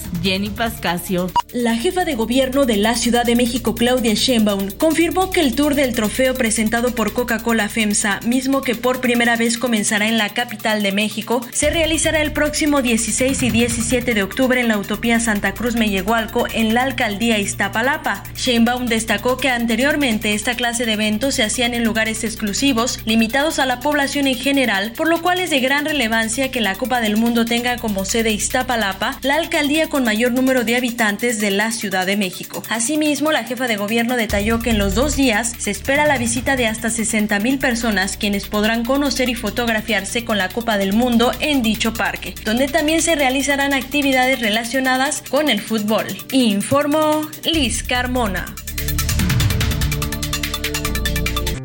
Soriana encuentras la mayor calidad. Aprovecha que el pollo entero fresco está a 37.90 el kilo y la milanesa de res pulpa blanca a 159.90 el kilo. Sí, a solo 159.90 el kilo. Soriana, la de todos los mexicanos. A septiembre 28. Aplican restricciones. Bueno, al ratito, al ratito lo voy a platicar con más detalle una situación de emergencia que está viviendo Europa. Se van a poner las cosas terribles en, en términos de economía con el invierno por la carestía de los combustibles del gas y además hubo un sabotaje en uno de los ductos rusos para el abastecimiento de gas a Europa que, que está, está burbujeando. Así como lo escucha, el, el mar ahí en Dinamarca hay unos círculos de un kilómetro de diámetro se reventaron los, los ductos del, de este gasoducto ruso. Entonces imagínense la emergencia, no pueden ni pasar los aviones por ahí. Parece un asunto de película. ¿Cómo van a reparar ese gasoducto? Nord Stream, el 1 y el 2, los dos tronaron. Dicen los rusos que fue un sabotaje. Al ratito le voy a platicar más de eso. Y es en donde pues tienen que trabajar los científicos porque pues uno dice, aquí está el combustible, ¿no? Y de pronto dices, ¿cómo pueden enviar el gas desde Rusia hasta Alemania, ¿no? ¿Cómo, cómo pueden hacer por abajo del mar estos ductos y, después cómo los puedes reventar? Parece estas películas, ¿no? Películas donde los malos van y revientan el gasoducto. O como estas películas, lo hablábamos hace hace unos momentos en, en la que pues eh, el, el, el, actor, el héroe, se sube a una nave y va y se estrella y se, se, sacrifica para salvar al mundo. Casi siempre es en Nueva York en donde, o con no, si no sale Godzilla, le pega un meteorito o algo por el estilo. Y vemos, todos contra la Estatua de la Libertad. Todos contra la Estatua de la Libertad. ¿Es posible desviar la trayectoria de un, de un meteorito? Así como lo veíamos en, las películas, así como eh, al parecer lo está haciendo la NASA, igual al parecer porque todavía nos faltan algunos detalles. La que sabe de esto y le agradezco muchísimo que esté con nosotros esta tarde, la doctora en ciencia Julieta Fierro. Ella es astrónoma de la máxima casa de estudios, directora general de divulgación de la ciencia de la UNAM y le estamos robando unos minutitos de su agenda. Julieta, qué gusto saludarte. Muy buenas tardes. No, pues el gusto es mío y qué bueno que le apuestas a la ciencia. No, bueno, imagínate, hablábamos al inicio del programa de que qué bueno que estén sucediendo estas cosas afuera, qué bueno que tenemos eh, divulgadores de la ciencia como tú, que todavía en la universidad, a pesar de las presiones, está trabajando mucho, porque desafortunadamente, si lo vemos desde la parte, pero ese ya es otro tema, ¿no? Si lo vemos desde la parte política, por alguna razón, eh, eh, no, no, no se está respaldando ni apoyando desde hace ya muchísimas administraciones el desarrollo científico. Pero lo, lo que queremos hablar contigo, Julieta, ¿se puede, Ajá.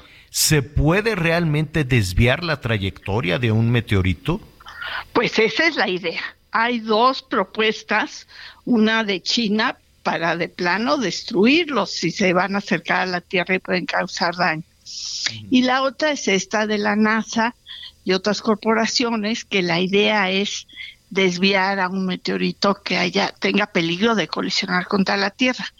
Como seguramente han escuchado todos, los dinosaurios se extinguieron en parte porque cayó un meteorito de enormes dimensiones, bueno, un núcleo de cometa en, la, en Chicxulub, sí. Así es que pues hay ese peligro. Desde hace más de 50 años se monitorean los cielos porque se pensaba que si pasaba un meteorito y lo confundían con un satélite enemigo, pues se podía derribar y empezar una guerra sin sentido. Entonces ahora lo que se quiere es distinguir entre los meteoritos y otros objetos. La, la probabilidad de que colisione uno con la Tierra así de gran tamaño es para el 2127, 5% de probabilidad.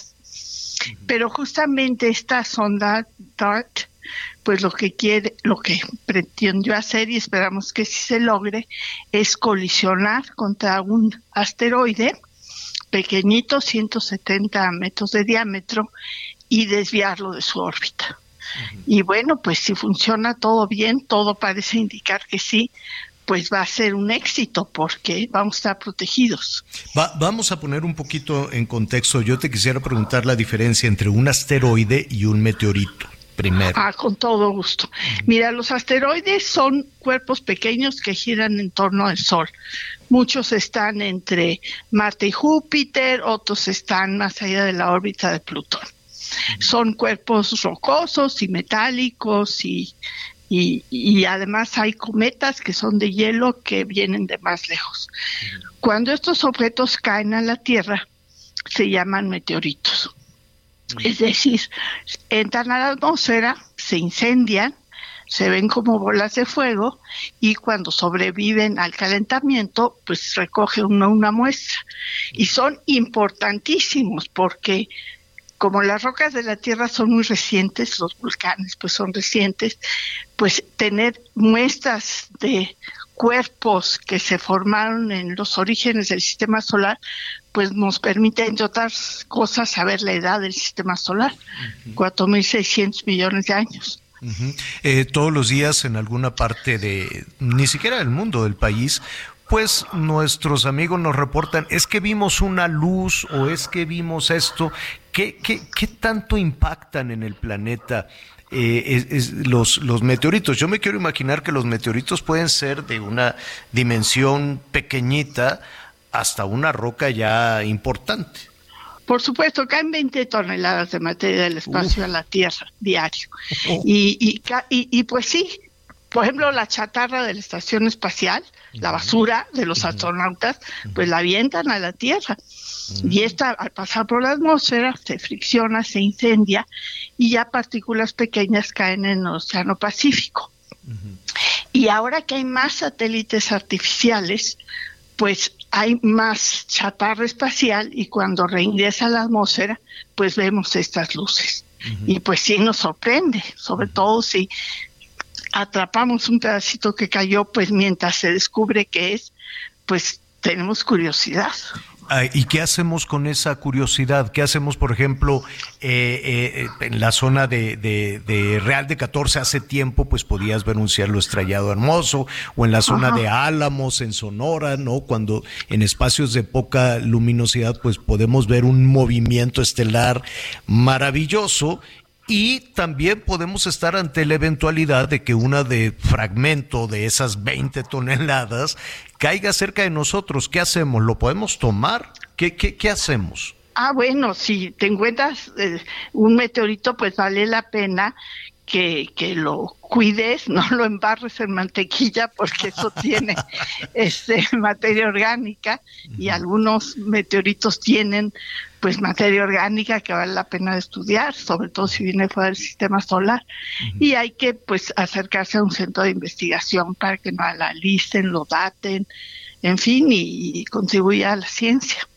Puedes acercarte a una, a una universidad, ¿no? Y decir, oiga, encontré esto, ¿no? Claro, claro. ¿Dónde? ¿Qué día? ¿Qué hora? No, no es delito, pues, no, no te vas a meter en problemas, ¿no? Delito es exportarlo a Estados Unidos. Cuando ah. cayó el Allende, cayeron un montón de fragmentos en la aduana. Bueno, recogieron para llevarse a los Estados Unidos algunos fragmentos y en la aduana se les hizo rarísimo que viniera una caja tan cuidada, piedras.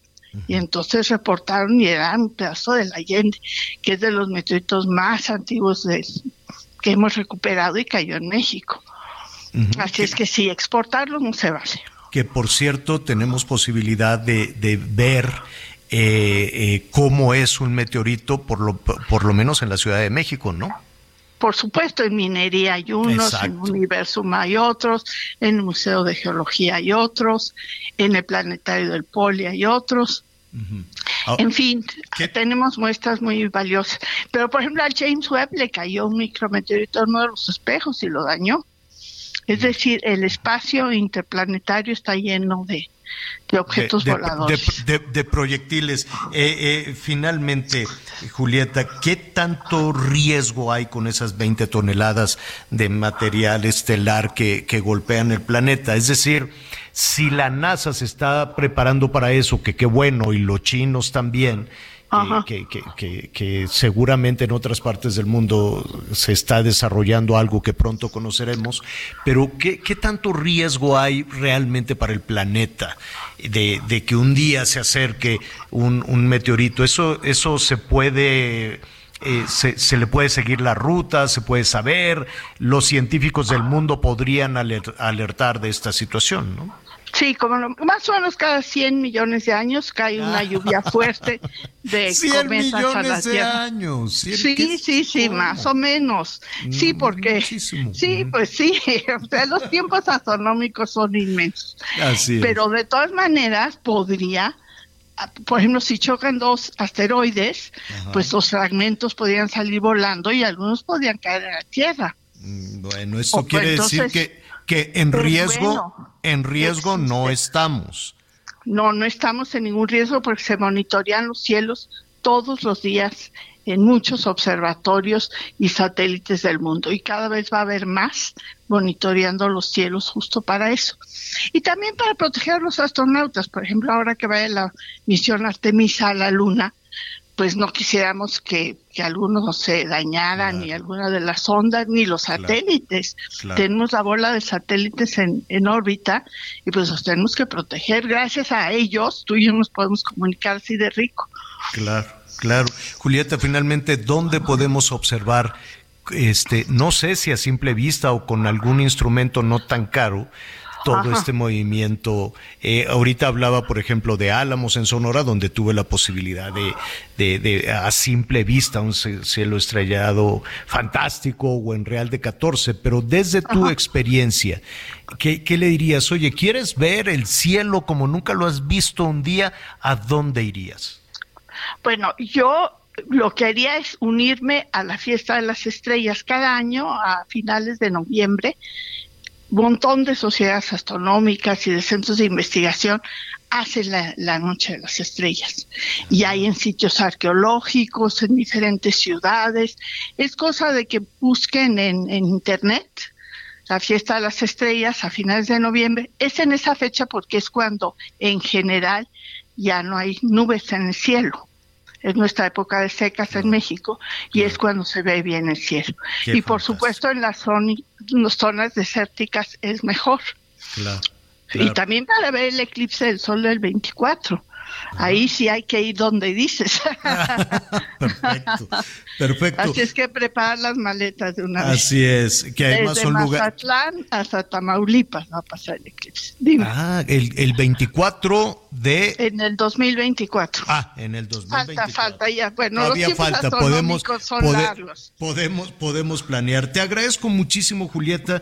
y si no tienes inconveniente, hablemos eh, eh, en cuanto tú nos permitas del desarrollo científico en México. ¿Qué está pasando y en dónde y en dónde podemos ajustar? Y, la vinculación con la industria para que el conocimiento de la ciencia se transfiera a la industria y creemos productos de innovación hechos en México. Y es fascinante, es fascinante además para todos los jovencitos, los niños, aquellos que, que, que están buscando esta, esta vocación. Bueno, la ciencia, todo el desarrollo científico te atrapa de una manera fascinante. Julieta Fierro, muchísimas gracias. Un abrazo a ti, a tu equipo y gracias por la invitación. que la vida te trate bien. Adiós. Gracias igualmente. Pues ayer no estamos en riesgo, no es como Bruce Willis, no se acelere, pues ya veíamos que los de la NASA decían, no, pues ya mandaron este, este cohete no vaya a ser que efectivamente estemos en problemas. Los que sí están en problemas, independientemente de platicar en un ratito más con el director del ISTE, le platico, ahí lo, lo, estábamos uniendo en Twitter y también en las redes sociales, hay un broncón a partir de la guerra con Ucrania por los combustibles ahora que estuvimos transmitiendo desde Londres, este Miguel, yo decía, ¿por qué está tan oscuro Londres? Aquí se va a aparecer Jack el Destripador. ¿Por qué era una oscuridad a la hora de ir caminando para hacer la, la transmisión con, contigo, con Anita y en la, y en la televisión y estábamos buscando pues los escenarios icónicos de Londres que tuvieran luz. Y les dijo, oye, está todo apagadísimo, pues, con una, una boca de lobo muy oscuro. Y me dicen, es que estamos ahorrando energía. El, el, la alcaldía y el país estamos ahorrando energía para el invierno porque de por sí estamos en crisis económica. No me gusta decir se los dije, pero se los dije. Que acabando toda la cosa sensible del funeral, se iban a poner las cosas horribles y están las cosas con un gran problema, con dos personajes que pues que no tenían experiencia en esto. Carlos III, el rey que estuvo en la banca 60 años o 70 años, y esta y, Liz Truss, la primera, la primera ministra, traen un broncón tremendo, tienen, está cayendo eh, la moneda, tuvieron este tema del Brexit y tienen una carestía eh, impresionante. Entre otros, las casas en el invierno se calientan con gas y no hay gas o se los están vendiendo carísimo y los rusos también les están cerrando la llave por, eh, en represalia por las sanciones económicas que le impuso Europa a propósito de la invasión a Ucrania. Entonces dijo, ah, pues si tú me estás sancionando, yo te voy a cerrar la llave del gas y voy y se lo vendo a los chinos o voy y se lo vendo a quien lo ocupe. En esas andaban cuando se revienta el gasoducto. Ellos mandan por unos tubos enormes en el fondo del mar, mandan el gas hacia Europa. ¿Por qué no ese gasoducto que se llama Nord Stream?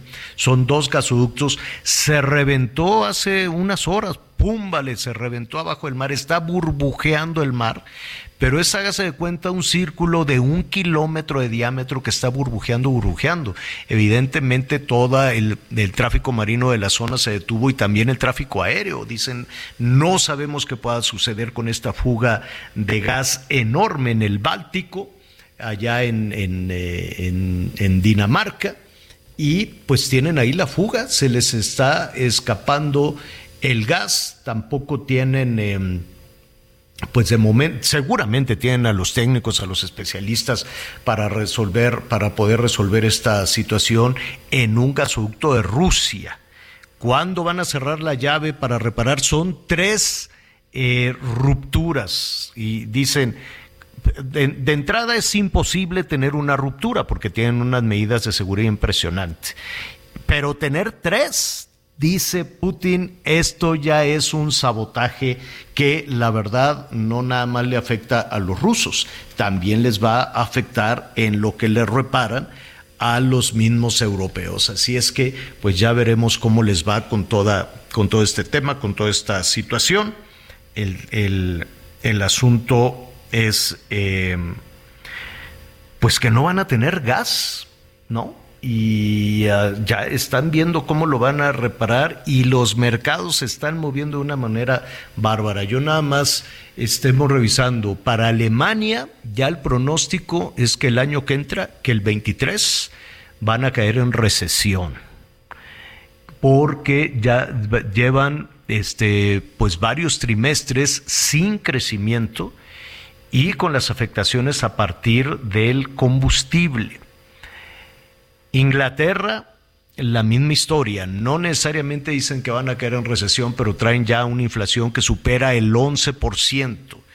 Y con este tema del gas, más la salida de la comunidad europea que ahora al tiempo se dieron cuenta que no fue la mejor decisión el Brexit, ¿no? El, el, salir de la comunidad europea, pues tampoco les ha funcionado.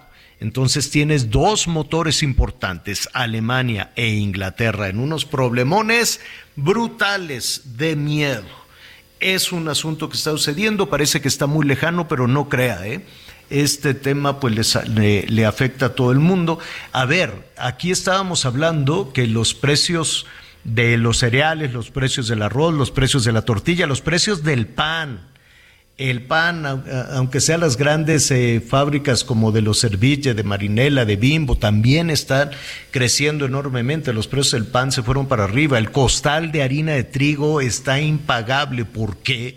Porque los grandes productores de cereales están en guerra. Entonces no se crea que es un asunto que está por allá muy lejos, todo nos afecta, los insumos, la falta de combustible para echar a andar las, las, eh, las grandes fábricas del mundo y evidentemente cuando las economías poderosas se meten en problemas dejan de comprar. ¿Y a quién le dejan de comprar? A nosotros. Entonces, es una cadenita, no se crea lo que dicen los políticos de que estamos aislados y que no necesitamos vejigas para nadar. Claro que estamos conectados, claro que vivimos en una comunidad, claro que lo que afecta a Norteamérica también nos va a afectar a nosotros. Nada de que con ser amigos de Nicaragua, de Venezuela y de Cuba ya con eso la libramos, no hombre, o de Bolivia.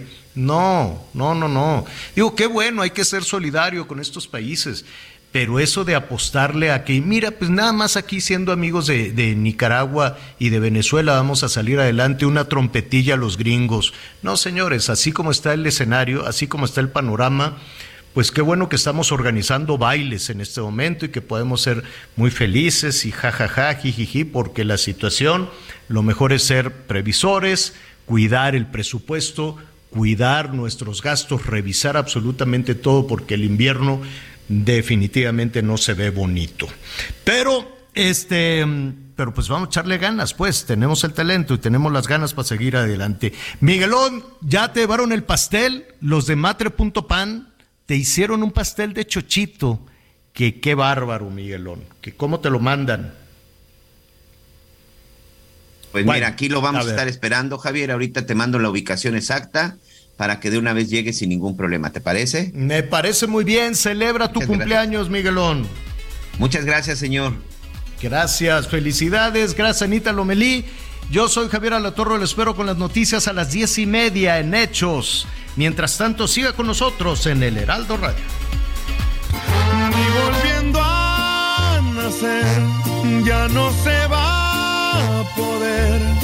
Tal vez hubiera sido diferente si hubieras actuado como la gente decente, ni volviendo a nacer.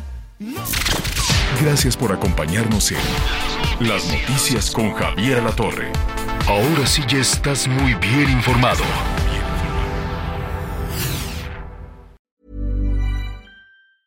When your skin feels nourished and glows, you radiate confidence. Osea makes giving your skin a glow up easy with their clean, clinically proven Mega Moisture Duo. This seaweed powered duo features two of Osea's best sellers, Undaria Algae Body Oil and Undaria Collagen Body Lotion. Glow from the inside out. Get 10% off your first order with code GLOW at OseaMalibu.com. That's O S E A Malibu.com code GLOW.